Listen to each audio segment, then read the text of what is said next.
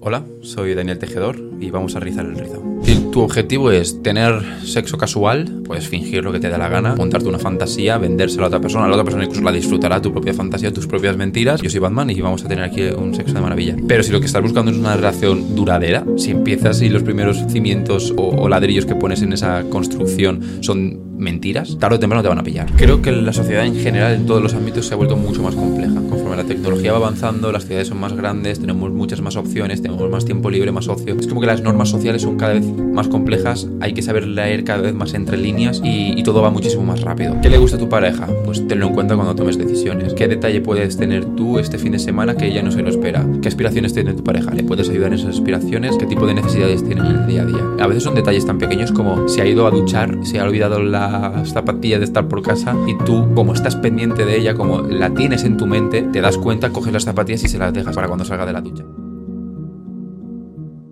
Bienvenidos, lo siguiente es una conversación con mi amigo Daniel Tejedor.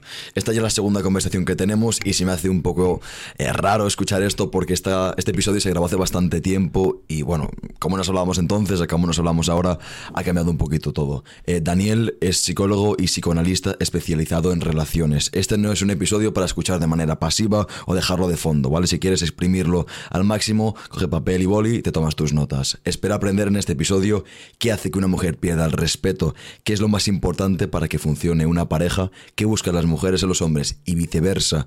Si a las mujeres le gustan los hombres malos, el mayor malentendido que tienen los hombres de las mujeres y viceversa, cuál es la mayor queja de las mujeres en la clínica de Daniel y qué es lo más difícil de ser psicólogo.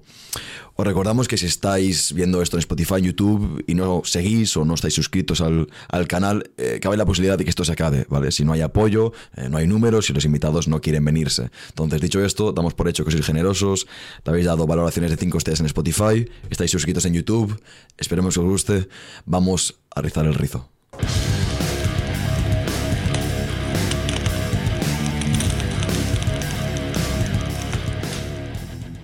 Bienvenido por una segunda vez. Eh, para los oyentes habrá pasado semanas, quizás un mes. Para ti, 15 minutos. Sí.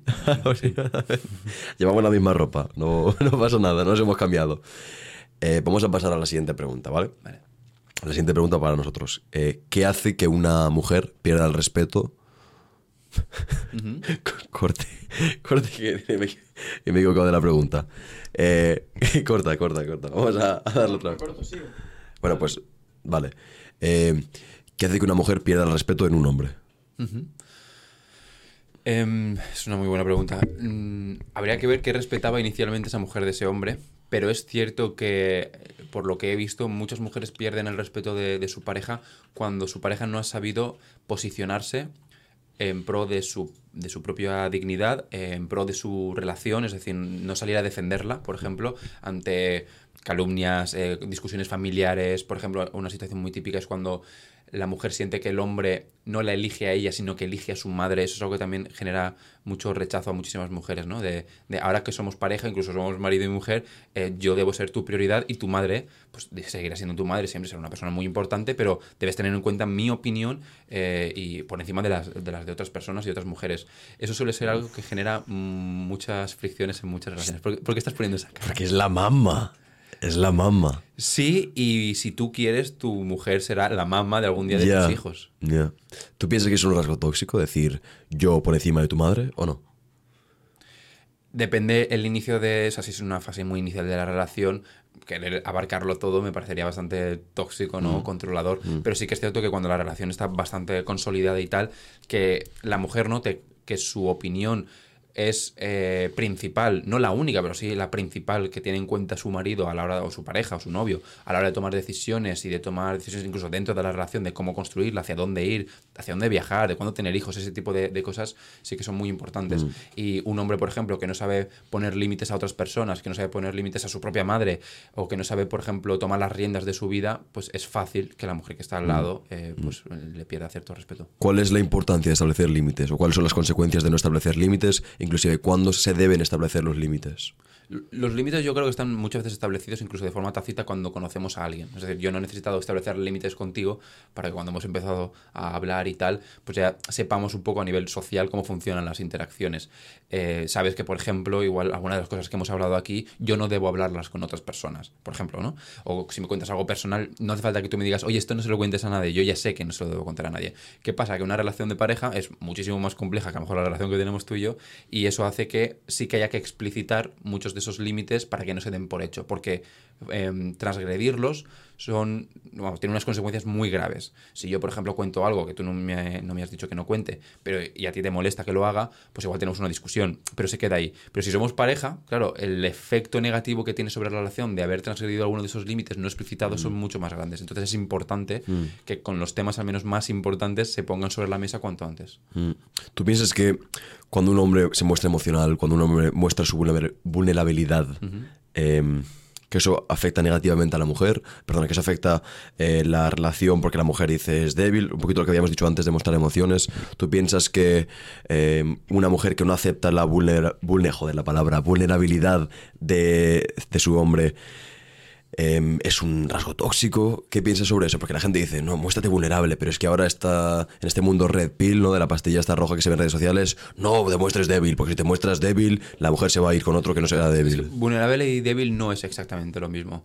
Yo creo que vulnerable es un, si me apuñalas aquí me muero, no lo hagas, pero débil es un eh, es una persona que no es capaz de luchar. ¿sabes? Como, yo te estoy diciendo que si me apuñalas aquí me voy a morir. Yo voy a hacer todo lo posible para que no lo hagas. Eso, tiene más que ver con la fuerza, ¿no? El, defenderte, el luchar.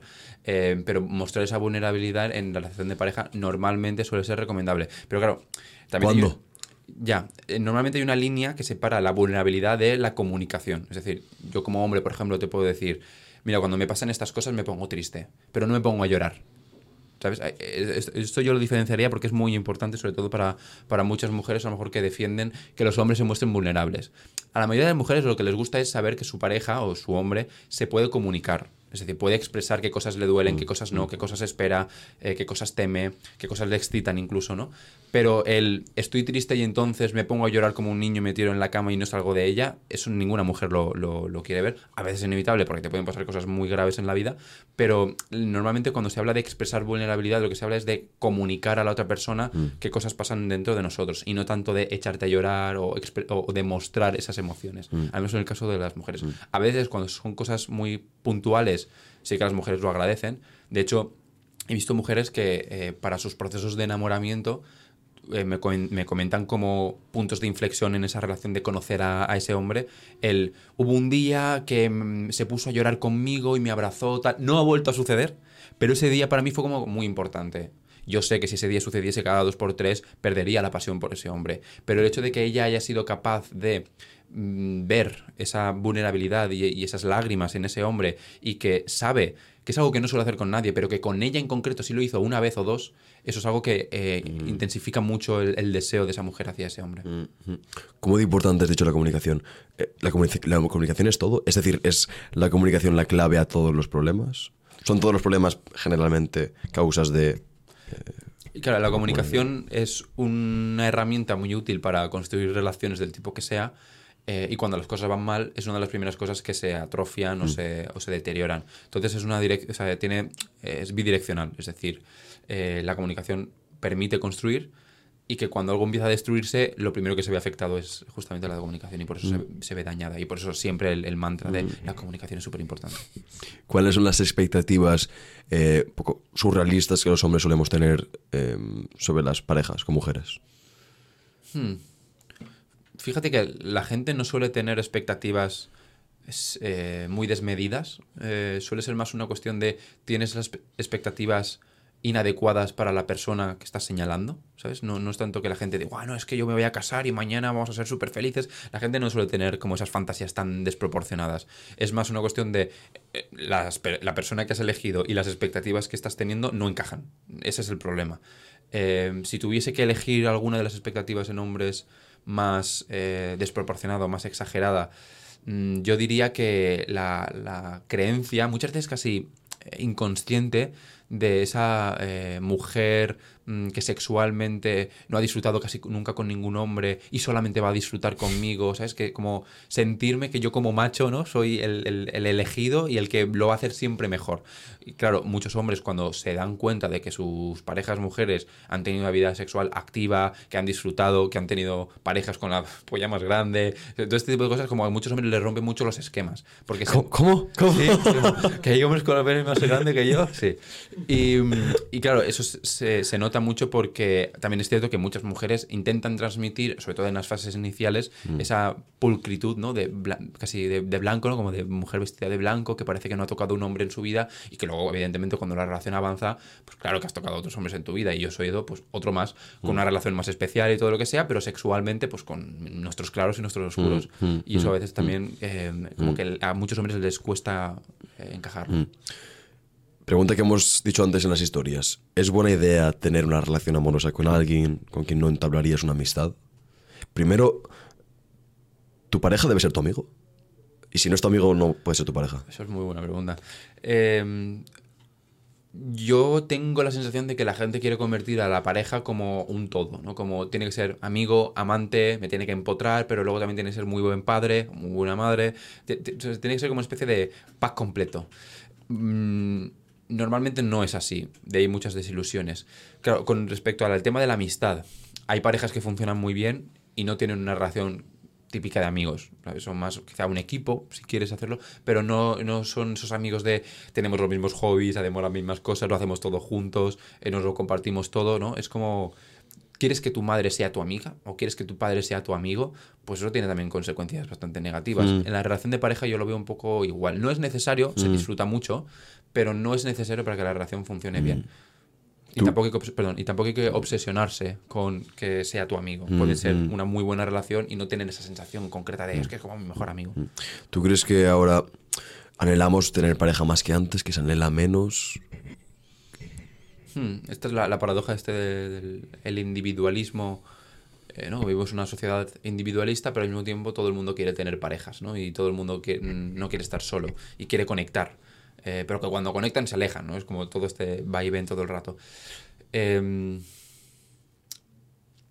es- me, me- no sé, me parece muy difícil contestar, sinceramente. ¿Podrías reformular la pregunta? Dani, ¿te puedo subir el micro un poco, por favor? Sí, por supuesto. ¿Subir?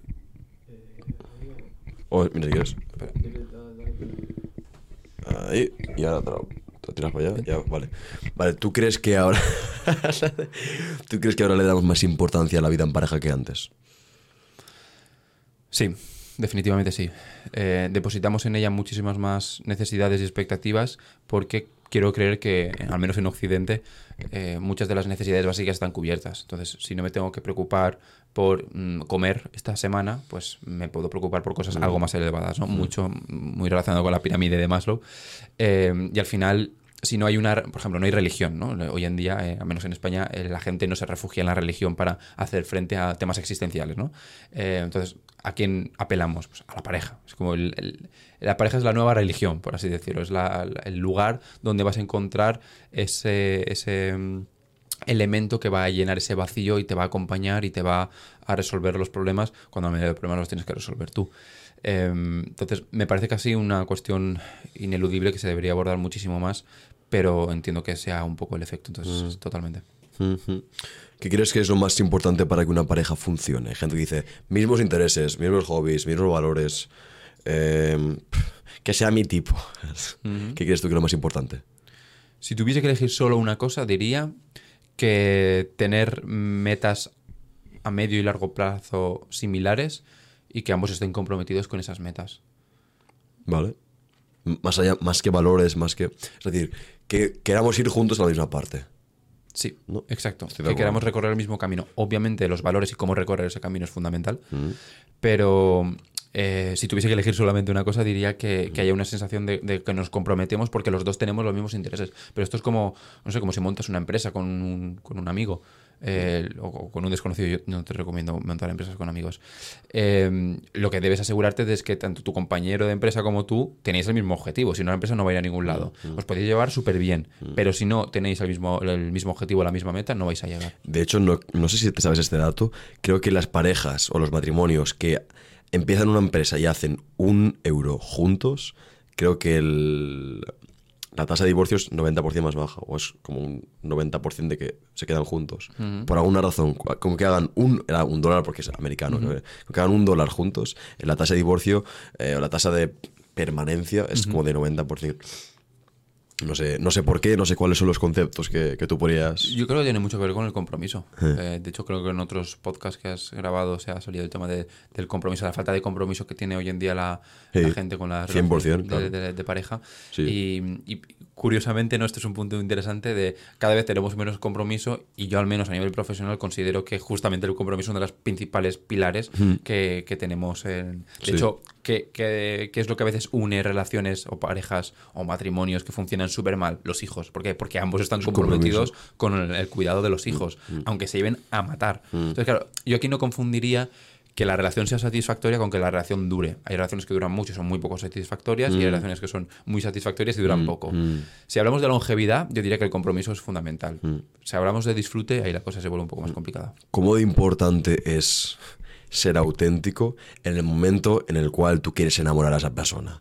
Es decir, no te pongas una faceta, esto de que la gente utiliza, pues no, voy a tratar de contestarle esto, porque hay gente que no está verdaderamente ocupada, entonces voy a, voy a tratar de contestarle esto y voy a utilizar esta técnica que me he leído en un libro o que me ha dicho este tío de YouTube. ¿Cómo de importante es ser tú mismo? De tal forma que es lo que viste el primer día es lo que vas a ver en el día 100. Mm. A ver, si tu objetivo es tener sexo casual, puedes fingir lo que te dé la gana, montarte una fantasía, vendérsela a otra persona, la otra persona incluso la disfrutará, tu propia fantasía, tus propias mentiras. Tú eres Batman. Sí, exacto. Yo soy Batman y vamos a tener aquí un sexo de maravilla. Pero si lo que estás buscando es una relación duradera, si empiezas y los primeros cimientos o, o- o ladrillos que pones en esa construcción son mentiras, tarde o temprano te van a pillar, obviamente. Y, y ni siquiera tú vas a disfrutar. Es que a, ti también, cuando, cuando mentimos, desconectamos de la otra persona. Porque no estamos mostrándonos. De hecho, si tú tienes una conversación, por ejemplo, intensa con alguien a, a quien aprecias y a quien quieres, el- tan importante es que tú puedas mostrarte como que el sentir que la otra persona se está mostrando. Eso conecta muchísimo más que yo estoy aquí mintiendo, cumpliendo un papel, sintiendo que estoy en una especie de obra de, de teatro y tú estás siendo completamente transparente. Es imposible conectar con alguien cuando estamos nosotros mintiendo. ¿Cuáles, ¿Cuáles serían los, las recomendaciones o cómo puede una pareja que está pasando por momentos difíciles, más que por causas internas, por causas externas? A uno le acaban de despedir, eh, tiene una carga muy grande en el trabajo, ha fallecido un pariente. ¿Cuál- ¿Cómo es es la mejor manera de lidiar con algo así? Pues, aunque suene muy frío y calculador, mm, reconocer que algo de- del exterior nos está deteriorando como pareja y como estamos comprometidos con la relación, decir, nos tenemos que sentar y ver cómo gestionamos esto porque si no nos van a destruir desde fuera. Y yo creo que eso, eso pasa incluso en la geopolítica, ¿no? Cuando sentimos que tenemos un enemigo exterior nos unimos todavía más. Sí, eso puede, sí, puede sí, actuar de, claro. de pegamento, Sí, ¿no? claro sí. Eh, entonces, a veces es, es indispensable el sentarnos y decir, bueno, tenemos estos problemas del exterior que nos repercuten a ti y a mí de forma individual de esta forma. A mí me aumenta el estrés, entonces estoy más irascible, entonces necesito más tiempo solo. Y ir desgranando qué cosas Mm. necesita cada uno para sobreponerse a ello. Y, y hacer un plan de acción. O sea, es literalmente como, Mm. como planificar un poco cómo enfrentarse a eso. Vamos a una parte que a muchos hombres les va a gustar, ¿vale? ¿Qué es lo que buscan las mujeres en los hombres? Eh, las cuatro Fs. Repítela porque es del otro Sí, sí, sí, no, por supuesto. Eh, a, a ver, podría extender mucho más la, la respuesta y esto es como... Pero bueno, creo que es... a- Puestos a generalizar, diría que es una buena respuesta. Eh, que sean... eh, la- la- las cuatro Fs son, por si no- alguien no lo sabe, fit, eh, faithful, friendly y feminine. ¿no? Traducirlo para Paco que Por supuesto, Paco no sabe inglés. Eh, fit, es decir, que, estéti- que estéticamente se cuide, ¿vale? Feminine, que sea una mujer con rasgos típicamente femeninos. Eh, faithful, es decir, que sea confiable, que no se va a ir con el primero que pase, que va a confiar en mí, que va a estar aquí en la relación, que se va a comprometer con la relación. Y friendly, es decir, una persona que es poco conflictiva, que es, es amable conmigo. No, no, yo he dicho que buscan las mujeres en los hombres. Ah, que buscan las mujeres en los Claro, hombres. claro. Vale. Paco, atento. Atento. ¿Qué buscan las mujeres en los hombres? competencia. A las mujeres les gustan los hombres competentes. Les gustan los hombres que tienen las herramientas cognitivas, económicas, cada hombre que use las herramientas que, que sean, ¿no? Pero sentir que la persona que tienen a su lado, es decir, el hombre que tienen a su lado, puede alcanzar las metas que se proponga, ya sea en pareja, ya sea a nivel profesional, a nivel individual o del tipo que sea. Pero sentir que un hombre es inteligente y capaz, eso es algo que, que les gusta muchísimo. ¿Qué más aparte de eso? Porque uno podría decir, bueno, yo, yo soy el mejor empresario y facturo eh, 200.000 al mes limpios. Sí, sí, pero... Sí, pero incluso en, en estudios que se hacen con, con mujeres eh, mostrando otros hombres y poniéndoles, por ejemplo, elige entre el multimillonario o el hombre que es pobre y que es competente, inteligente, sagaz, se, se quedan con el segundo. Esto es muy... ¿En serio? Sí, sí, sí, sí. Se quedan con el segundo porque... ¿O es, el- lo que, o es lo que quieren querer? ¿Es, es lo que quieren o es lo que quieren querer? hasta donde yo tengo entendido, es lo que eligen. Porque el hombre rico tonto pierde el dinero y la gente se aprovecha de ellos. Y es algo muy vergonzoso ver que tu pareja tiene mucho dinero y parece como un, un Ah, títere lo, de lo los de, demás. lo de tonto no lo habías dicho. Claro, claro, pero digo que la riqueza no siempre es un. También de depende cómo haya construido la riqueza. O sea, si es el típico rico de papá, eso a muchas mujeres no les gusta. Lo que les gusta es, obviamente, si eres rico, es más probable que lo hayas hecho porque eres un tío competente. Entonces ir muy, muy ligado. Pero si tú pones a alguien que no es competente, con mucho dinero en el banco, y alguien competente que la mujer nota que si quiere y se lo propone puede construir muchas cosas, se quedan. Bueno, La Dama y el Vagabundo, la, la película, el arquetipo es el de mujer acomodada y demás, que se enamora de un perro que es un vagabundo, pero que se pinta además en la película, que es inteligente, que es eh, eh, Audaz. sagaz, audaz, exacto, que, que puede conseguir aquellas cosas que, que se propone. Y ese arquetipo que trae Disney en una película es un reflejo de realmente lo que, lo que traemos como cultura. Mm. ¿Cómo debe elegir una persona a su pareja? Entonces, vale, tenemos eso en cuenta. ¿Cómo debe una persona y después cómo debe un hombre elegir una mujer? ¿Vale? ¿Cómo? ¿Cómo? ¿Qué, qué debe pensar? ¿Qué, qué preguntas debe hacerse? Por ejemplo, una pregunta que me hago yo es: ¿Mis hijos mirarán a esta persona como yo miro a mi madre? ¿Entiendes? Sí, totalmente. Y lo mismo con los. ¿Mis nietos mirarán a esta persona como yo miro a mi abuela? Sí, un- un- una pregunta que suelo hacer muchas veces a mis pacientes, sobre todo a, a las mujeres, es ¿estás orgullosa o admiras al hombre que tienes a tu lado? O a tu ex, por ejemplo. ¿Admiras a tu ex? Y muchas veces la respuesta es que no. Y cuando la respuesta es no, notas en sus caras que es como, hostia, esto es importante. Y no, ni siquiera tengo que decirlo yo, simplemente estoy, haciendo una serie de preguntas de, bueno, ¿y ¿qué te parece? ¿Qué es lo que más te gusta? Eh, ¿Admiras algo de él? Y cuando dicen que no, se dan cuenta de la importancia que tiene, por ejemplo, admirar a tu pareja. Esto tanto en hombres como en mujeres. Diría que más en, mujeres. El, el hecho de. Porque está muy relacionado Sí. con la competencia, ¿no? Sí. El sentir que admiran a, a ese hombre por las cosas que consigue hacer, por el trabajo que, que lleva detrás, por lo competente e inteligente que es. Eso es algo que, que, joder, es que enamora. Mm, mm. Y, y de, de otra forma, es decir, ¿cómo debe un hombre elegir una, a una mujer? ¿Qué filtros piensas tú o qué pensamientos, qué preguntas clave puede hacerse? Em, claro, esto roza un poco el discurso de eh, pareja tóxica, porque obviamente un hombre que elige una mujer con esto que voy a decir puede interpretarse como que lo va a elegir para aprovecharse de ella, nada más lejos de la realidad. Pero una mujer amable, que es eh, kind, ¿sabes? Que es eh, cuidadosa. Caring. Sí, exacto. Que, que el hombre con su competencia y con su esfuerzo está intentando construir una buena relación y, y cuidarte y, y hacerte que disfrutes tú también, porque eso es algo muy, muy típicamente masculino, ¿no? El de quiero llevar a la... Esto a mí me pasa, ¿no? Yo a veces atiendo muchos hombres que necesitan eh, saber cómo conquistar a una mujer, ¿no? Y se esfuerzan muchísimo, quiero elegir un mejor restaurante para sorprender, a, el tema de sorprender a la mujer es algo que, que me preguntan mucho. Y claro, y eso es algo que desgasta muchas veces a- al hombre, que se esfuerza y no siente que no obtiene un, un resultado, ¿no? Pues la mujer que te hace sentir que tus esfuerzos sí obtienen una recompensa y que, tu esfuerzo sí es visto. No sé si esto ya es más proyección mía, pero a mí, por ejemplo, me gusta mucho cuando, cuando yo invito en una cita y, la, y siento que la mujer no da por hecho que yo debo invitar, pero lo agradece. Incluso que se siente cómodo y puedo, puedo estar invitando yo un montón de veces, ¿no? Pero que no es que lo dé por hecho, sino que sabe que mi dinero me cuesta un esfuerzo y, que, y que lo valora y que lo agradece y que se, también se siente cómoda siendo invitada, incluso se, se siente seducida siendo invitada, ¿no? Que, que todo eso al mismo tiempo suceda. Eso es algo que yo valoro bastante. ¿Es cierto que a las mujeres les gustan los chicos malos? Sí, claro. Sí. Eh, esa es la respuesta rápida. Ahora la voy a matizar. Eh, sobre todo al principio, cuando son más, más jóvenes, adolescentes, muy relacionado con eh, falta de, de una figura paterna, por ejemplo. Eh, claro, al final, tener un padre bueno, un buen padre, te hace saber, así como mujer y también como hombre, qué es un hombre bueno.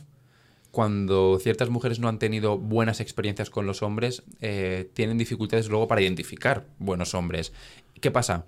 Que los hombres malos, o el chico malo que va con la chupa y la, moto, ¿no? Eh, que se saltan las normas y tal, son hombres que fingen muy bien ser, competentes. Son hombres que aparentemente son inteligentes, son competentes, son eh, capaces de construir algo, eh, capaces de hacerte disfrutar de la vida. ¿Qué pasa? Cuando intentas construir algo con el chico malo no funciona. Pero siempre dan una sensación de que puedes pasártelo muy bien y podemos hacer algo muy guay. Eh, conforme van pasando los años, la mayoría de mujeres eh, descubren la, la capacidad en ellas de discernir entre el chico malo y el chico bueno, con el que también puedo hacer cosas de a veces malas, ¿no? Pero normalmente construir algo mucho más sano.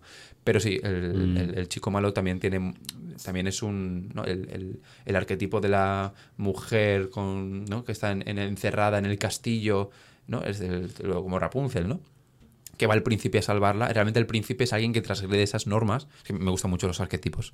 Es alguien que tra- transgrede las normas y a pesar de lo que dijo el rey para meter a su hija en una torre, se saltan esas normas por el forro y yo voy a salvar a esa, a esa mujer porque nadie lo va a hacer. Nadie se atreve a enfrentarse al rey, pero yo con mi caballo voy y te salvo. Claro, eso es algo que seduce muchísimo, pero no estamos olvidando de que es un hombre que está transgrediendo las normas para sacarte a ti de esa torre y llevarte con él. Entonces, es Claro, esa mujer quizás sí quería salir de esa torre. Entonces, ese príncipe eh, malo, vamos a decir, eh, es también un- una salvación inicialmente. Luego se convierte en otra cosa. Mm, Háblame de arquetipos, vale. No, tengo, no tengo nada preparado de arquetipos, pero has dicho que, has dicho que te gusta. Sí, a ver, básicamente me gusta porque yo considero los arquetipos, ¿no? Como, como el, el arquetipo del príncipe, de princesa, el arquetipo del sabio, hay muchos arquetipos, ¿no?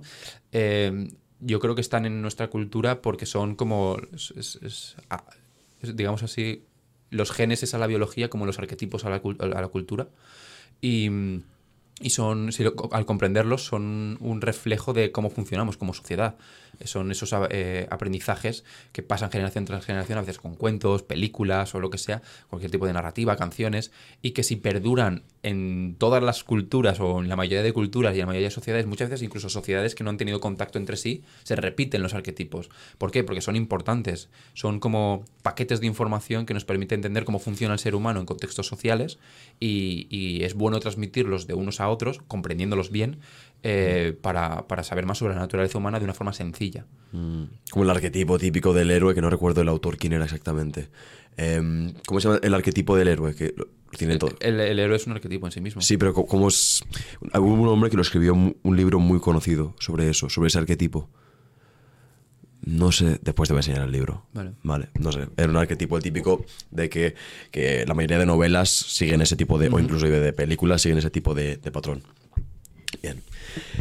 ¿Qué es el mayor malentendido que tienen los hombres de las mujeres? Hoy en día diría que es la creencia de que solamente se les quiere por su dinero. Eh, es bueno que un hombre aprenda a diferenciar eh, la mujer que le quiere solo por su dinero, que son una minoría, de la mujer que quiere un hombre competente. Que esto es algo que ya hemos mencionado, ¿no? Eh, la mayoría de mujeres se sienten muy atraídas por los hombres competentes. Eh, hombres inteligentes, hombres cultos, hombres capaces. Y esto a veces puede sonar a que la mujer es una interesada. No, la mujer quiere sentirse segura en la relación que tú le vas a ofrecer. Entonces, si eres un incompetente, ¿cómo se va a sentir segura en esa relación? Tienes que transmitir otras cosas como fidelidad, ese tipo de cosas, ¿no? Como tra- cierta transparencia, capacidad de comunicación y demás. Entonces, mm, yo diría que uno de los principales errores es, es creer que todas las mujeres son así, porque, entre otras cosas, porque yo veo mujeres eh, que están dispuestas en el día a día a ofrecer muchísimo más e incluso a ser muchísimo más flexibles, pero no encuentran justamente a ese hombre competente. ¿no? Entonces es como una especie de guerra de sexos donde se han configurado dos ideas maquiavélicas y extremas en ambos lados, ¿no? De eh, los hombres que opinan que las mujeres son de una forma concreta, además siempre con una serie de rasgos, y, y al revés, ¿no? Con, con el otro sexo. Y, y es cierto que hay personas que cumplen ese, ese estereotipo, ¿no? De, de- de más maligno, pero son personas que hacen mucho ruido que hacen mucho daño al otro sexo, hablando siempre de relaciones heterosexuales, eh, y que hacen tanto ruido que parece que es como que una grandísima cantidad de personas, ¿no? Pero es que una persona, por ejemplo, infiel, tiene muchísimas relaciones, hace muchísimas heridas en muchísimas personas y da la sensación de que hay muchísimas personas infieles, ¿no? Pero es que los infieles, aun siendo menos, generan muchas más heridas. O las personas, por ejemplo, eh, narcisistas, hacen mucho daño a mucha gente, pero porque hacen porque no paran, ¿no? Entonces, eh, digamos que una persona buena es más invisible que una mala. Entonces, a veces tenemos esa sensación de que hay muchas personas malas, muchas personas envidiosas, muchas personas que se aprovechan de nosotros, eh, muchas, muchas mujeres, por ejemplo, que solamente quieren el dinero, o muchos hombres que lo único que quieren es sexo y luego, y si te he visto no me acuerdo, y luego me haces ghosting. Claro que los hay, pero son menos y además eh, son muy ruidosos. ¿Qué le dirías, por ejemplo, a aquellos hombres que dicen, yo soy competente, pero que no encuentran a alguien con quien estar y "Oye, que están, están pavas todas? ¿O, qué? ¿O por qué todas son unas interesadas? O que tienen un concepto sobre la mujer que dicen, sé que, sé que no son así todas, pero por alguna razón con las que yo me encuentro son así y no me gusta ninguna. ¿Qué mensaje de esperanza, qué mensaje le podrías dar a, a ese hombre? no sé si esperanza, pero yo diría más de, de responsabilidad. Del mismo modo que hay mujeres que tienen dificultades para aprender a, a elegir o a detectar hombres que encajarían con ellas, también hay muchos hombres que no son capaces de detectar esa mujer con la que podrían ser felices, con la que podrían sentirse eh, deseados y, competentes. Eh, entonces, la esperanza viene un poco de la parte de puedes llegar a aprender eso, aprender a relacionarte y filtrar de una forma distinta que te haga atraer o estar con mujeres con las que no has estado hasta ahora. Mm, mm. Guay. Ha cambiado lo que. Ha cambiado lo que las mujeres quieren. Con pasado 100 años ahora. Publiqué, no sé si lo llegaste a ver, unas historias hablando sobre este tema, de un estudio justamente que comparaba las, eh, lo que opinaban, lo, lo que deseaban las mujeres Sí, en lo los años 20 y lo que buscaban ahora. Eh, hay, hay diferencias eh, y además son diferencias que muchas veces se solapan con lo que buscan los hombres, ¿no? Por regla general, yo diría que buscan prácticamente lo mismo. Eh, sí que es cierto que hoy en día las mujeres mm, buscan quizá un hombre no tan, eh, no tan agresivo, no tan materialista en el sentido de, de trabajo a casa y de casa al trabajo, sino que buscan más un compañero de vida, ¿no? Alguien con quien poder abrirse, con quien poder hablar de emociones. Eh, pero claro, aquí hay, aquí hay un, un arma de doble filo, porque es como es cierto que es lo que buscan, pero hay algunas de ellas que aunque buscándolo luego les genera rechazo, apatía, eh, falta de deseo, por ejemplo. Pero sí que es cierto que en, en general las mujeres ahora buscan un igual eh, y no tanto una relación jerarquizada donde el hombre hace unas cosas muy concretas y la mujer hace otras cosas muy concretas y buscan más una especie de, de amigo en ese. Entonces tú, el concepto de hombre provee, mujer cuida, ¿piensas que está anticuado? ¿Piensas que no? ¿Qué piensas sobre eso? ¿O que depende mucho de la pareja y ya está? Eh, en- depende de la pareja, por supuesto, pero creo que tenemos, con- conservamos el instinto de buscar ese perfil en nuestra pareja hombre o en nuestra pareja mujer, pero se ha flexibilizado algo. Eh, ¿Qué pasa? Que a nivel material, es decir, de cómo construir una relación, por ejemplo, tenemos que pagar una hipoteca, tenemos que trabajar los dos. Eh, da igual lo que yo opine sobre los hombres lo que tú opines sobre las mujeres, aquí tenemos que trabajar los dos. ¿Qué pasa? Eso puede hacer que lo que llevamos a cabo dentro de la relación sea distinta a lo que ciertos instintos igual inicialmente nos, nos impulsaba a hacer. Eh, si esos instintos son muy, muy incompatibles con cómo estamos construyendo la relación, pueden haber ciertos problemas. Ya te digo que no son instintos inamovibles y completamente inflexibles, pero sí que hay que encontrar formas en las que nuestras tendencias in- instintivas se sigan satisfaciendo. Quiero saber mucho qué piensas o cómo está evolucionando el mercado de las citas. Hmm. Tenemos, bueno, a margen de, ahora hablaremos de Tinder y esas cosas, pero cómo está evolucionando por redes sociales y demás. Eh, es que, bueno, mi perspectiva ha cambiado un montón desde que estoy en redes. Yo tenía una, una idea, pero cuando hablas con gente que está en redes, te das cuenta de que es un propio juego de por sí, con un montón de mini reglas de cuando me responde esto, hacen esto, lo otro. Entonces, ¿cómo piensas que ha evolucionado en general? Ya hemos hablado un poquito de deseo, que tú piensas que quieren lo mismo, simplemente matizado, pero ¿cómo, cómo piensas que ha evolucionado? Creo que la sociedad en general, en todos los ámbitos, se ha vuelto mucho más compleja. Conforme la tecnología va avanzando, las ciudades son más grandes, tenemos muchas más opciones, tenemos más tiempo libre, más ocio. Eh, es como que las normas sociales son cada vez más complejas, hay que saber leer cada vez más entre líneas y, todo va muchísimo más rápido. Y la velocidad y la complejidad están muy relacionadas de la mano. De hecho, una de las, por ejemplo, no quiero ir mucho del tema, pero la inteligencia, cuando la gente se pregunta, bueno, ¿qué hace que un cerebro sea más inteligente que otro? Una de las hipótesis que se suele barajar es no tanto la cantidad de información que manejas, sino la velocidad con la que manejas la información. Y creo que la sociedad funciona, pues cada persona somos como una neurona, estamos todos interconectados y todos generamos información, datos, respuestas, acciones, etcétera. Claro, esa cantidad de estímulos que hay y esa, esa, esa densidad y esa velocidad con la que todo ocurre hace que todo sea muy desgastante, pero también muy apetecible, ¿no? Esto es como el efecto Netflix, de tengo un catálogo con un millón de opciones eh, y al final paso más tiempo el- eligiendo qué ver que viendo algo en concreto. Claro, antes tú cuando vivías en un pueblo de mil habitantes, conocías a todos los habitantes y te gustaban cinco chicas y rezabas para que te tocase una de esas cinco y viceversa. Y al final, vaya, no sé cómo sabes, pero al final acabas casado con una de ellas. Eh, porque habían cinco. Y tú ya inconscientemente estás predispuesto a saber que tienes que acabar con una de esas cinco. Hoy en día vives en una ciudad de un millón de habitantes, siempre tienes la sensación de hay alguien mejor, hay alguien mejor, puedo conseguir algo más. Em, o incluso soy insuficiente para cualquier persona con la que me encuentro porque la otra persona también tiene a alguien mejor. Entonces, esa disponibilidad, ese catálogo infinito nos genera una especie de bloqueo por elección de la cantidad de, de cosas que estaban sucediendo al mismo tiempo. Mm. Escuché el otro día que decía, el, el césped no es más verde en el otro lado, el césped es más verde donde lo riegas. Eh, y me gustó muchísimo. ¿Sabes quién lo dijo? Andrew Tate. me quedé flipando, dije, ¿está dicho esto? Eh, ¿Cuál es el- la mayor queja? Tú que tratas con mujeres en el día a día, ¿cuál es la mayor queja de las mujeres sobre los hombres? La principal suele ser la, la evitación. El no habla, no expresa cómo se siente. eh, No es comunicativo. Sí, efectivamente. El tema de la comunicación es siempre como el elemento central, o uno de los elementos centrales.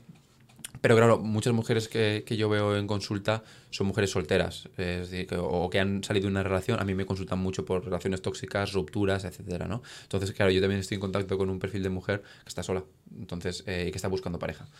Eh, de lo que se quejan es de la falta de compromiso que tienen los hombres, principalmente, la- las solteras. Las que ya tienen pareja, de la falta de eh, abrirse y ser transparentes y comunicarse, y las que no tienen pareja, de la falta de compromiso. Compromiso con ellas, Sí, no con su trabajo ni con, con No, ellas. con ellas. ¿Y qué es compromiso para ellas?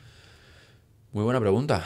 Eh, creo que son una suma de pequeños detalles de tienes el fin de semana libre, me eliges a mí en vez de salir de fiesta con tus amigos, podemos hablar de cosas de futuro sin que a ti te dé miedo.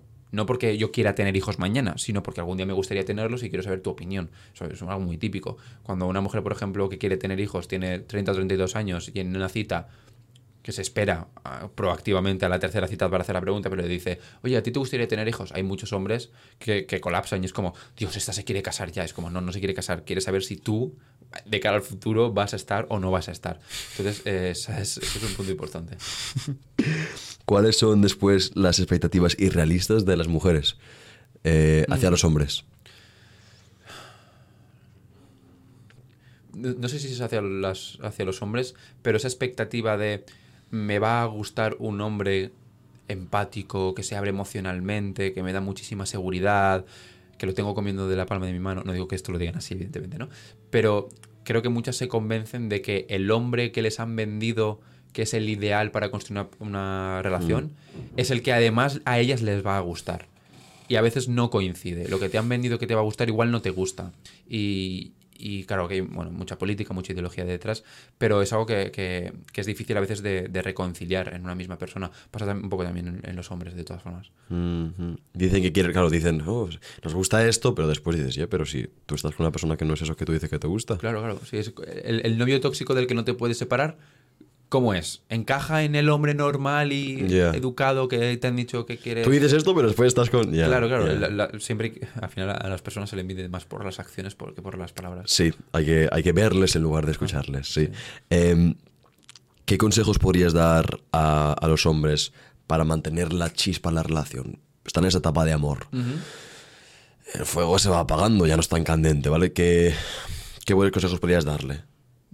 Tiempo, esfuerzo e información sobre la pareja que tienen a su lado. Dímelo tangiblemente. Dime para qué Sí, sí, puede ser iba iba. Vale, vale, vale. Eh, ¿Qué le gusta a tu pareja? Pues tenlo en cuenta cuando tomes decisiones. Eh, ¿Qué detalle puedes tener tú este fin de semana que ella no se lo espera?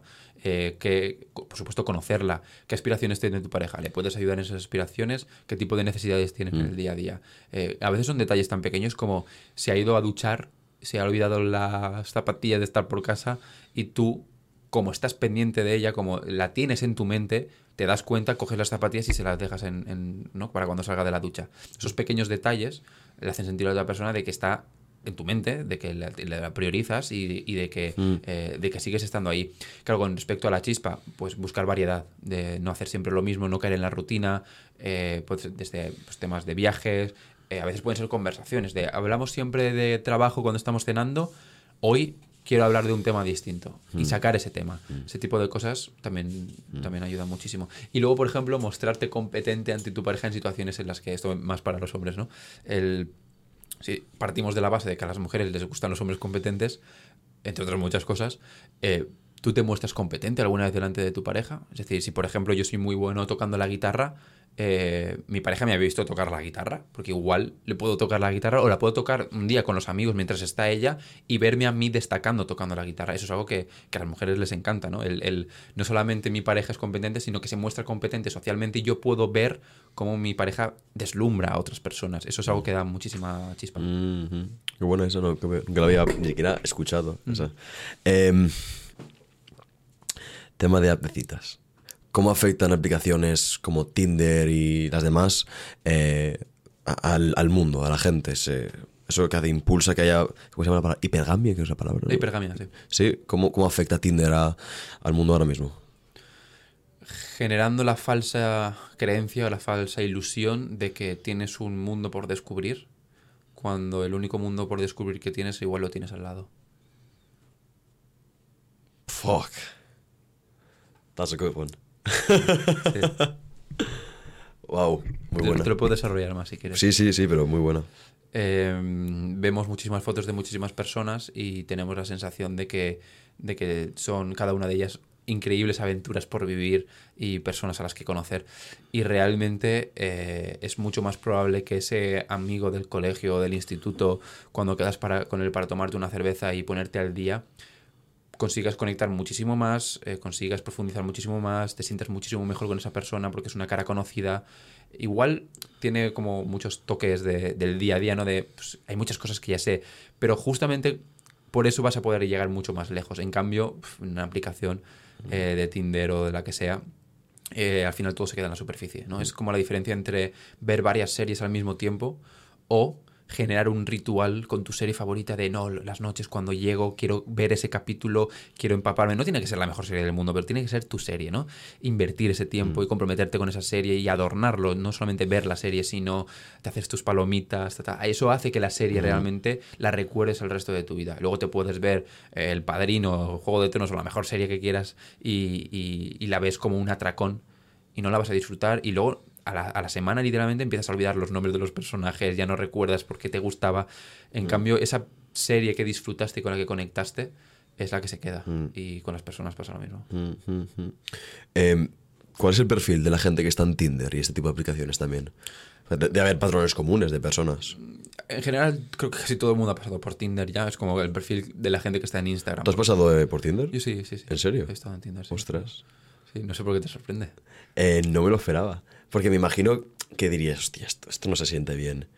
Y recuerdo, madre mía, eh, mi mejor amigo y yo no nos gustan ese tipo de aplicaciones. Y no recuerdo qué apuesta hicimos, ganó él y me dice, te vas a dar una cuenta de Tinder.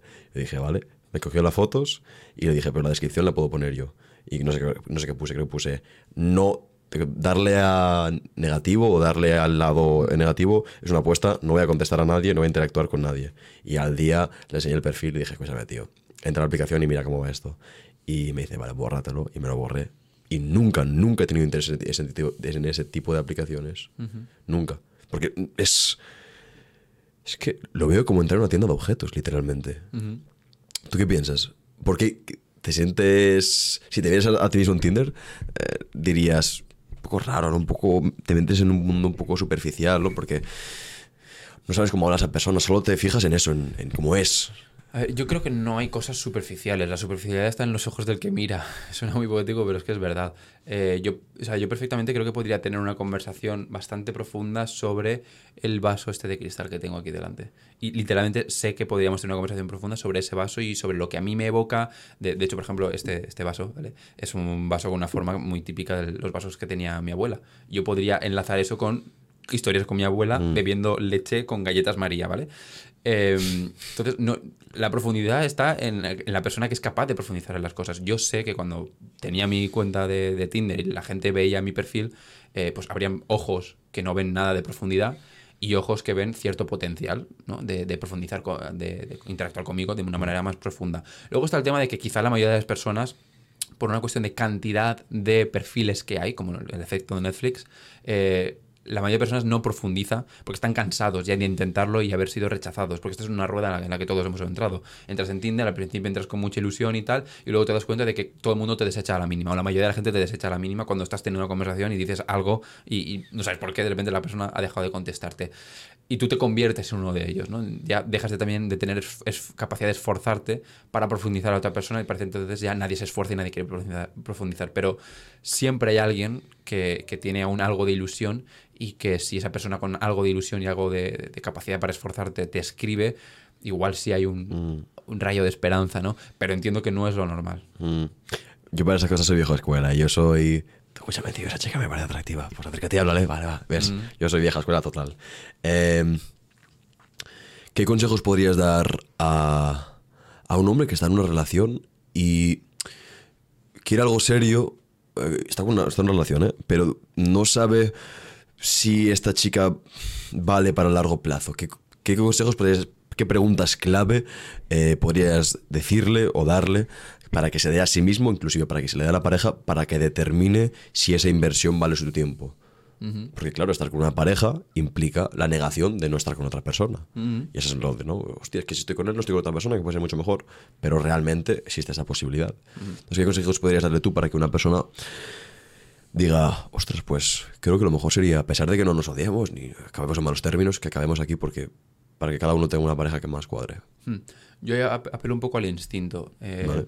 La primera es, primera pregunta o consejo sería, ¿te surge de forma natural a veces o te ves a ti mismo fantaseando con un futuro con esa persona? ¿O tienes que hacer un esfuerzo a propósito para imaginarte con esa persona? Y a esa persona le pasa lo mismo contigo. A veces pueden ser comentarios del tipo, ostras, ¿cómo te gustaría llamarle a nuestros hijos? A lo mejor nunca se ha hablado de hijos, ¿no? ¿Qué nombres te gusta para los niños? Ese tipo de señales no tienen por qué ser relacionado con los niños, ¿no? Pero ese tipo de señales de, ostras, la persona tiene una expectativa de cara al futuro. Significa que está apostando por mí, aunque sea a nivel inconsciente. Eso en primer lugar. Y luego una pregunta muy- que me gusta mucho hacerme es, las cosas que hace, dice, cómo se comporta fuera, dentro de la relación, eh, ¿es algo que yo soportaría 20 años? ¿Es algo que, con lo que me sentiría cómodo durante 20 años? ¿O hay ciertas cosas que hoy en día estoy tolerando, pero que si me pongo en situación y digo, vale, esto lo tengo que aguantar 20, 30, 100 años más, ¿podría o se me haría insoportable? Si hay muchas cosas que se- crees que se estarían insoportables, quizá no es el lugar. Muy bueno.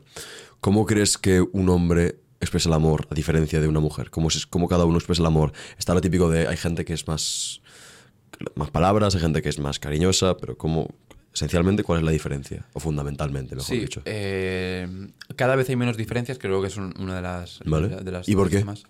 Eh, se suele decir ¿no? que cada vez los hombres son más femeninos y las mujeres más masculinas y estamos como convergiendo en un punto eh, intermedio donde como los roles de género ya no son tan necesarios a nivel de construir una sociedad, eh, pues eh, nos estamos flexibilizando y yendo un poco tendiendo hacia la media, ¿no? En ese sentido. Pero bueno, la explicación real no la conozco. Em, ¿Cuál era la pregunta? Fíjate que la mire. No, que por ejemplo, cuál- ¿cómo expresa el hombre? Ah, vale, sí, Vale. sí, sí. lo- los famosos lenguajes del amor, Uh, ¿sabes? Eh, ahora mismo hay quizá algo más de diferencias, o sea, alguna diferencia, pues, pues, son pequeñas. Quizá diría que los hombres son más de actos de servicio, es decir, de mostrarse serviciales hacia, hacia la chica. eh, por ejemplo, eh, pues, si hay que arreglar algo, si hay que ir a comprar algo, si hay que solucionar algo, ¿no? Como algo muy tangible, muy material. Por supuesto, el tema de regalos es algo que también está bastante inculcado en el caso de, de los hombres y es algo por lo que optamos bastante, ¿no? Eh, y las mujeres sí que valoran muchísimo el, el tiempo de calidad. El sentir que estamos, porque claro, el tiempo de calidad no es solamente ver una película, sino sentir que la estamos viendo juntos, que estamos conectando los dos con esa película, que hablamos luego de esa película, de lo que nos parece del protagonista, y no sé cuántos. Eso es tiempo de calidad. Y eso las mujeres lo suelen valorar bastante. Eh, y luego, por ejemplo, el contacto físico yo diría que está muy, muy es muy similar también. La, la necesidad de contacto físico está bastante equilibrada entre hombres y mujeres. ¿Cómo, cómo afecta el, la pornografía?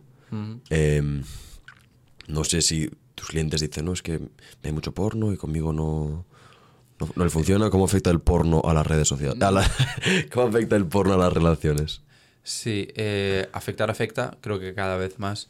De hecho, hay un, un incremento brutal en cuanto a eh, la dureza de los contenidos que se buscan en redes sociales. Cada- En- cada vez hay más- En la pornografía, sí. Sí. Sí, el tema de sexo muy duro, eh, mucha denigración, también en nombres, ¿eh? O sea, es, es bastante heavy el, el tema. Eh, porque claro, cuanto más aislados estamos, cuanto más difícil es para, por ejemplo, un hombre tener una relación sexual con una mujer porque no consigue ligar, pues más fácil es tener esa droga o esa escapatoria ¿no? En el mundo de la pornografía. Y afecta de- muchísimo porque si yo tengo la gratificación, bueno, esto ya se ha hablado mucho, ¿no? La gratificación instantánea en una página web, ¿para qué voy a esforzarme tanto como me tengo que esforzar en 100%. conocer a alguien? Bueno, el tema de las eh, muñecas robot en, en Japón y todo este tipo de cosas, ¿no? Porque es como. Es, es- es- es que, claro, una relación de pareja es algo que cansa, es algo que, que requiere esfuerzo. Y cada vez tenemos alternativas más asequibles. No. Entonces, realmente voy a esforzarme, ¿no? Y luego ya cuando estás dentro de la relación se ve mucho también que muchos eh, hombres tienen dificultades para sentir excitación y demás por, por la cantidad de estímulos que están acostumbrados a consumir y que luego cuando llegan con su pareja real versus porno, eh, actrices porno de, de la pornografía, pues claro, no, no notan ese subidón. Hostia, que- no, no es lo mismo, no es lo de la pantalla. Es claro. Claro. Eh, entonces, eso, es, eso sí que suele ser un problema bastante serio. Incluso parejas donde quizá la pornografía no era un problema inicialmente, pero cuando aparecen problemas de pareja, que no, nada tienen que ver con las relaciones sexuales, ¿no? Pero aparecen los problemas de pareja y el hombre se empieza a refugiar para satisfacerse en el porno. Luego, aparte de que eso para mujer a veces es humillante o denigrante o lo que sea, eh, luego volver al punto de partida y que ese hombre deje el porno, incluso cuando la relación vuelva a estar bien, a veces cuesta. Ostras. Es que se ve, por ejemplo, es que tú programas tu mente, te acostumbras. Por ejemplo, tú y yo estamos hablando antes de. Él y yo tenemos el móvil en, blanco y negro los dos, ¿vale? Te acostumbras a dopamina rápida, formato cada vez más corto, eh, una atención, eh, ¿cómo se llama? Capacidad de atención cada vez más reducida. Eh, después el tema de la pornografía. Es que es un cúmulo de cosas que la mayoría de hombres hacen en el día a día, Sí. que es que es normal que traiga esos problemas. Después, claro, de repente dices, hostia, es que si me acerco a eso voy a quedar en ridículo y encima tengo que conocerla y, coño, voy al móvil, busco un porno de esto y así ya está, y me, me defogo. Claro, tú, tú ponte en situación, ya no solamente sobre la pornografía, sino imagínate que eras un campesino de la Edad Media, campesino como el 90% de la población en aquel momento, ¿vale? Y que lo único que tenías que hacer, lo único, lo, lo que hacías en tu día normal, en un día de la semana normal, era trabajar, probablemente en el campo, estar con tu familia. Y las transiciones entre una actividad y otra no tenías un móvil en la mano, por supuesto. Estabas tú solo sin ningún tipo de, de estimulación. Por supuesto, saludarías a tus vecinos, ese tipo de cosas, ¿no? Vecinos que ya conocías, tampoco está ese, ese subido de dopamina de una persona nueva, no, no, ya toda la gente que tienes alrededor además ya la conoces, las actividades que haces ya las conoces. Es como... eh, un antropólogo igual lo podría describir mucho mejor, pero yo me imagino aquella vida como algo donde la novedad era la excepción. Y ahora es exactamente lo contrario. La novedad es Sí. todo el rato. Sí. Sí. Y eso yo creo que está teniendo un impacto en la capacidad de atención, de concentración. Eh, yo creo que es, vamos, es casi inconmensurable cómo nos está afectando. Hay que, hay que hacer un esfuerzo activo por, eh, lo que he dicho muchas veces, esfuerzo activo por no dejarte llevar y por no, literalmente, no sé, como un mono. Es que te sientes como un mono. Estás pasando vídeos y dices, sí, pero sí, llevo de manera inconsciente media hora. ¿Y por qué no puedo parar? ¿Y por qué cuando te, imagina, tú te vas a trabajar después de media hora viendo TikToks y tú no rindes bien mentalmente? Es como que te jode la mente, esa es la palabra, te jode la mente, te jode las habilidades cognitivas, la energía, después te sientes mal. Me siento impuro, ¿no? Por alguna razón. Me siento impuro. En fin. Preguntas al margen. Eh, ¿Cuál es tu psicólogo favorito? Habías dicho Freud antes. Eh, eh, cuando he dicho Freud ha sido más por lo de con quién hablaría, pero... ¿Y por qué hablarías con Freud? No, no sé si tengo un psicólogo favorito, la verdad. Eh, hay psicólogos que me gustan mucho, por ejemplo, Otto Kemberg, me, me encanta el- la descripción psicopatológica que hace, cómo estructura la, la patología Mm. y demás, me gusta mucho. Eh, también cómo habla del amor y el odio, me, me gusta mucho. su- ¿Cómo habla? Pues describe el odio como, como una parte casi inevitable del amor, eh, como, el- como una cara que está dentro de la misma moneda y que no puedes estar solamente con amor hacia una persona. Porque, bueno, es, es muy largo de, de- de explicar, pero para él el, el, odio surge muchas veces como fruto a la frustración que el ser amado nos genera. Por ejemplo, una madre pues, eh, no es perfecta, no es omnipresente ni omnipotente y hay veces que no nos puede prestar atención cuando somos muy pequeños. Entonces, mm, podemos amar a nuestra madre, pero cuando no nos prestas atención o tenemos hambre y no nos atiende y demás, eso genera frustraciones y enfado hacia, hacia la figura materna. Porque justamente porque la queremos y la queremos cerca, ¿no?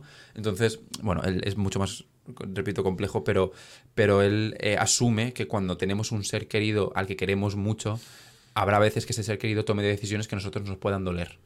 Obviamente no con malas intenciones, nada, simplemente porque tiene que irse de viaje y no puede estar en un momento importante para nosotros, por ejemplo.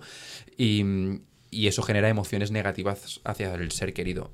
Y son inevitables. Bueno, es un poco... Qué interesante.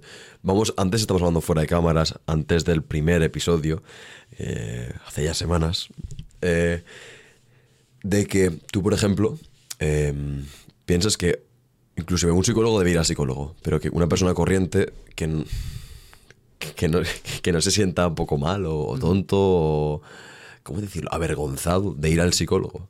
Yo personalmente no voy al psicólogo, por lo que si dijera ir al psicólogo sería un poco hipócrita. Pero me gustaría hablar sobre eso porque eh, ¿tú piensas que todo el mundo debería ir al psicólogo? ¿Y por qué?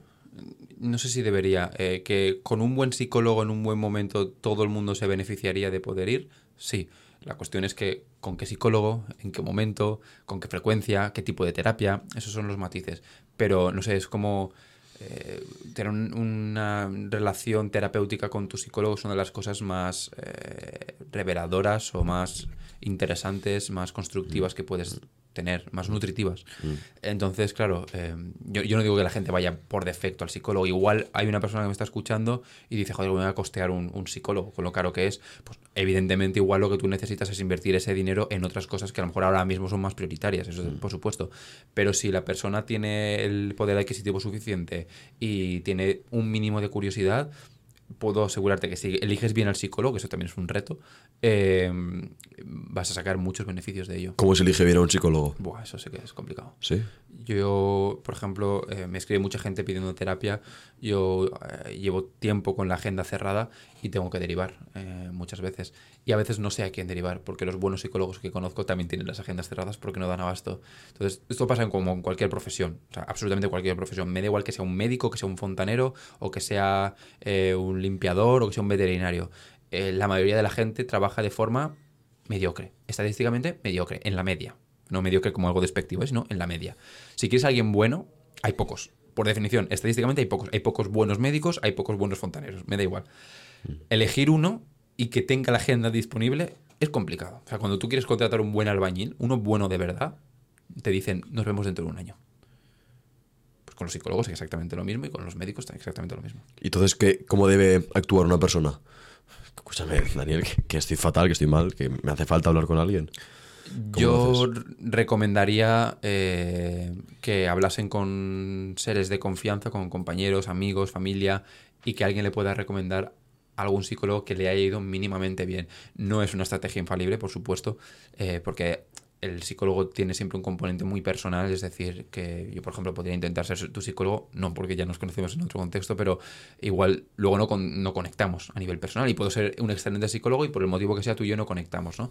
Pero bueno, yo no le perdería el miedo, eso sí, a probar con varios psicólogos, a tener varias citas con distintos psicólogos y sentir cómo, cómo, cómo, cómo te sientes, ¿no? Esa primera sensación y, y elegir, ¿no? No es un cuando voy a uno ya me tengo que casar, no, sino meter eh, la, la- la opción de pruebas y si no te gusta no vuelves nunca más y ya está, ¿sabes? No, no, no tener el miedo, ¿sabes? ¿Te ha pasado que has estado con clientes que querían estar contigo, pero que tú has dicho, no soy la persona para ti? ¿Y las has tenido que dejar ir?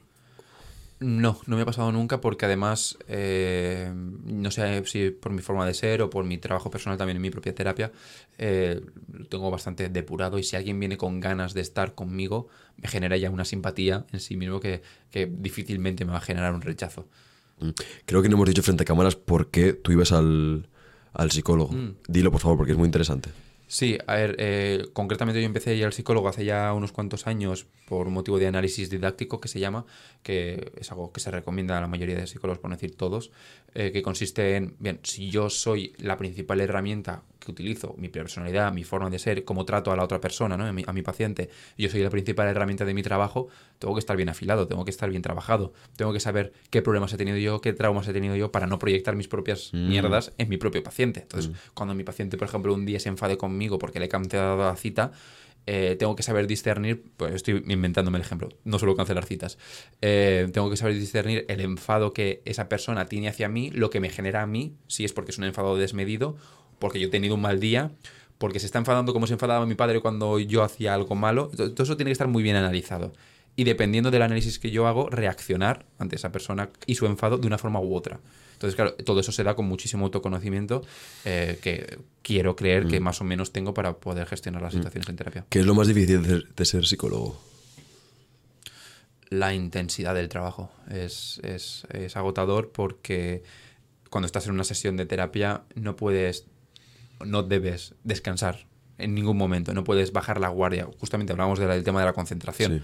Es como vivimos en un mundo donde la gente no es capaz de estar concentrado 30 minutos y yo si tengo tres o cuatro sesiones consecutivas de una hora, tengo que estar cuatro horas o tres horas seguidas de concentración absoluta por respeto a mi paciente, por lo que me está contando, porque sé que para esa persona es importante y porque sé que lleva un esp- una, una semana o varios días esperando a tener esa sesión.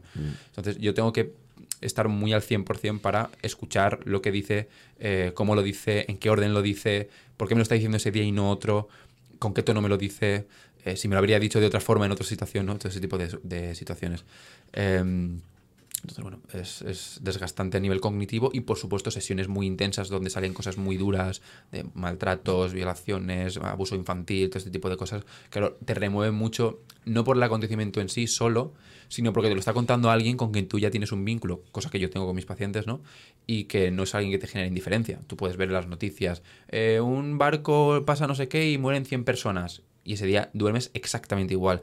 Pero cuando una persona que- por la que estás luchando, que mejore, que salga a flote, eh, te estás involucrando en la relación, incluso a veces compartes incluso cosas tuyas personales de, de- cómo te hace sentir los avances a mejor o peor que esa persona, ese paciente tiene, y un día te cuenta algo que es horrible y es horroroso, eh, pues no eres de, piedra y evidentemente te, afecta emocionalmente. Te pasa muchas veces que fuera noche mirando al techo dices, hostia, ¿qué será de esta persona? O dices, joder, nano. Sí, yo me acuerdo, no por la noche, por el día incluso. Yo a veces me, me acuerdo de mis pacientes a, a diario, no todos los días de todos mis pacientes, pero, pero sobre todo las terapias más largas y profundas que he hecho con muchos de ellos es- son, son partes que ya me, me acompañan y hay muchos elementos del día a día que, por ejemplo, eh, un ejemplo muy concreto, ahora cada vez que me tomo un martini me acuerdo de un paciente, no puedo evitarlo, porque, bueno, el tema del martini es una larga historia con este paciente, ¿no? Pero, pero sí, me, me pasa con, con muchas cosas. Sí, te da la sensación de que es un trabajo muy, muy dedicado, que no, no es como media jornada, sino que está en ti todo el rato. Es como que o te comprometes o no te comprometes. Lo es y intento que lo sea. ¿Qué, hemos hablado de qué cambios te gustaría ver en un futuro, en otro episodio, pero ¿cómo, cómo se ve estos próximos meses? ¿Qué, qué te excita? ¿Por qué estás eh, ilusionado? ¿Qué te ilusiona? Pues en encontrar un equilibrio en mi vida entre trabajo Sí. y vida personal es, Vale. es algo que me, me ilusiona bastante porque tengo la sensación de que hay una parte de mí que puede salir a, a relucir y puede brillar, ¿no? que puede volverse mucho más energética, con mucha más ilusión por la vida y que está esperando, esperando a que encuentre un poco ese, ese equilibrio. Entonces diría que algo así. En cuanto a algo más eh, tangible, diría que el tema de las redes sociales, estoy viendo a ver si abro un canal de YouTube y tal. Tienes que abrírtelo. Sí, y, y sí que es cierto que me gustaría, me gusta mucho divulgar, me gusta mucho dar mi, mi opinión, que todos tenemos una, ¿no? Pero, pero quiero creer que mi opinión pues, puede servir a mucha gente. Y, y esa parte también me ilusiona, me ilusiona mucho más dedicarme a la, a la divulgación y no tanto a la terapia. Hay una pregunta que me he dado cuenta de que no te he hecho, y es la primera pregunta que hago siempre. Y por eso habrás dicho, vas un poco a full. em, haremos un corte y nos meteremos en la primera parte. Y es que, ¿cuál es tu historia? Es la primera pregunta que hago siempre, nunca la había hecho. Eso, eso me cuadra mucho para el principio. Siempre, pre- es, es claro, eh, digo, por eso antes me habías dicho contexto. Eh, me dice Dani antes, me dice, "No, pasa un poco a saco. Y yo, no, de normal, nunca me dicen eso. Pero claro, se me había olvidado preguntarte eso. Tenía tantas ganas de, ¿qué es el amor? ¿Cuál es tu historia? ¿Cuál es mi historia? Uf, qué complicada la pregunta. Eh, pues nací, tuve la suerte de nacer en una familia que me, me quiso y me quiere desde el principio. Eh, soy hijo único. Eh, yo de pequeño era muy bromista, muy cómico, me encantaba hacer reír a mis amigos eh, y creo que en parte por eso luego se me, se me castigó mucho, ¿no? Y ahí fue cuando empecé yo a desarrollar una parte mucho más analítica, mucho más tranquila, eh, de, mucho más sosiego, de parar y pensar, ¿no? Es algo que de, de pequeño fui al psicólogo también. Y... Y algo que me decía mi psicóloga, con la que ahora mismo no estoy muy de acuerdo con ciertas técnicas que uso, pero bueno, algo que me decía mucho mi psicóloga es para y piensa, ¿no? De hecho, yo tenía una señal de stop que me la enseñaba, ¿no? Cuando, cuando a lo mejor me, me atrullaba o me ponía a hacer muchas tonterías y tal, me enseñaba la señal de stop y yo tenía que respirar, parar y ponerme a pensar. Y ahora me paso el día parando y pensando. Sí. Entonces, bueno, eso fue un poco el, el inicio. Y, y bueno, luego ya pues entré en la carrera, yo estuve pensando en estudiar física, eh, pero creo que no, no se me habría dado suficientemente bien. Y psicología fue por una cuestión de, de un amigo mío eh, que me dijo que, que igual encajaba conmigo. Yo no- ni siquiera sabía que era la psicología, estaba en bachiller. Me puse a investigar las asignaturas y dije, joder, me gustan todas las asignaturas de esta carrera. He, he dado ya con, con lo mío. Y luego ya, de hecho, fue un, un salto muy grande porque yo pasé de estar en, en la ESO o en bachiller sacando 5 y 6 a cuando entré a la universidad sacar matrículas de honor y sacar muy buenas notas. Entonces es cuando dices, bueno, no, no vi tan mal ¿Por qué encaminado. crees que se, ¿A qué crees que se debe eso? Ah, porque me encantaba, Sí. me encantaba. ¿Te, te sigue encantando tanto? Sí, sí, sí. Cada vez- diría que incluso cada vez más. Sí. Porque la universidad está muy encorsetada y cuando te dicen tienes que aprender para este examen, a, a nadie le gusta aprobar exámenes. En plan, no es. Lo que te gusta es no suspenderlos, ¿no? Pero, pero no es satisfactorio acabar y decir, "Vale, he estado estudiando para un examen. No, lo que mola es aprender, sobre todo cuando estás aprendiendo para hacer bien tu trabajo y hacer bien pues, las, las terapias, por ejemplo, ¿no? Eso es algo muy, muy satisfactorio. Y luego, nada, carrera, máster, como ves, mi historia de vida la tengo muy asociada a lo laboral o a lo académico. Eh, y luego sí que he trabajado en un par de ONGs, eh, Amor en Acción y Psicólogos Sin Fronteras. Eh, he viajado mucho, muy inculcado también por mis padres. Hice el Erasmus en Buenos Aires, en- donde estudié muchísimo psicoanálisis. Ahí fue cuando también empecé a, a construir mi, mi identidad como psicoanalista. Eh, ¿Cuál es la diferencia entre un psicoanalista y un psicólogo? Ya, el, psicoanálisis podríamos decir que es como una de las subramas dentro de, la psicoterapia. O sea, la psicología es el estudio del ser humano, de las conductas, las emociones, etcétera. Pues eh, dentro de todo lo que es psicología está la psicoterapia, es decir, utilizar la psicología para ayudar a la gente a sufrir menos, vivir mejor, llámalo como quieras. Y dentro de la psicoterapia hay distintos, eh, distintas escuelas, distintas corrientes. Eh, la- el psicoanálisis es una de ellas, que es con la que más me identifico, me siento especialmente cómodo con ella, con el, el enfoque teórico que tiene, y es la que intento un poco poner... Estoy formado también en terapia cognitivo-conductual, tengo muchísimas más formaciones, pero sí que es cierto que mi tendencia principal es hacia el psicoanálisis. Cuando más información adquieres, ¿más confusión te causa? ¿O se fortalece más una información que ya conociste en su día que te encajó? Algunas cosas generan mucha confusión, entre otras cosas a nivel teórico por lo menos, porque hay muchos autores hablando de lo mismo con distintas palabras, pero sí que es cierto que cuando empiezas a unir los puntos genera una sensación muy satisfactoria de, hostia, esto es parecido a lo que decía este, pero con este matiz, y por eso este otro decía, eso, eso es muy, muy guay. ¿Cuánto tiempo dedicas en el día a día a, a cultivarte? No el que debería, porque las terapias me dejan bastante eh, cansado a nivel Cognitivo, cognitivo, sí. Entonces, una de las partes por las cuales quiero centrarme más en la divulgación es justamente esa, la de conseguir tener más tiempo de no hacer nada para que me apetezca hacer otras cosas y querer seguir cultivándome. Eh, bueno, perdón, termino con mi historia. Eh, terminé de- con el tema de las ONGs y tal, y estuve trabajando una larga temporada en temas de marketing, de posicionamiento SEO, una película. Ostras. Sí, estuve en Barcelona trabajando en, en eso, en una empresa de medios digitales y tal. Luego volví a España, me, me ficharon en otra empresa. ¿cómo que has dicho Barcelona? Sí. Claro, Barcelona pertenece a España. Barcelona, Barcelona pertenece a España. ¿Y qué, y qué he dicho? Que volviste a España. Ah, es independentista. ¡Oh, mierda! Me han pillado. No, pero es que, por ejemplo, en, en una de las, eh, de las ONGs estuve en Burkina Faso. Ah, vale, Y también hice el Erasmus en. en- es que has dicho, estuve trabajando en Barcelona y después volví a España. Y yo, ¿cómo? Sí, sí, sí, Valencia, perdón. Volví a Valencia y. Y bueno, aquí estuve trabajando en otra empresa de marketing, eh, pero centrada solamente a psicólogos.